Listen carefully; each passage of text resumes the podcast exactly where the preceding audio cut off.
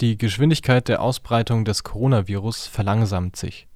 Der Chef des Robert-Koch-Instituts Wieler gab am Freitag bekannt, dass die Basisreproduktionszahl bei 1 liege.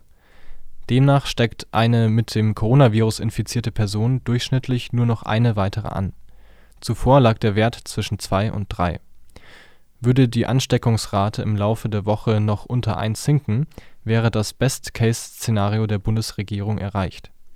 Demnach könnten unter Vorbehalt Ausgangsbeschränkungen ab dem 20. April schrittweise gelockert werden und an die Wiederaufnahme des Schulbetriebs gedacht werden.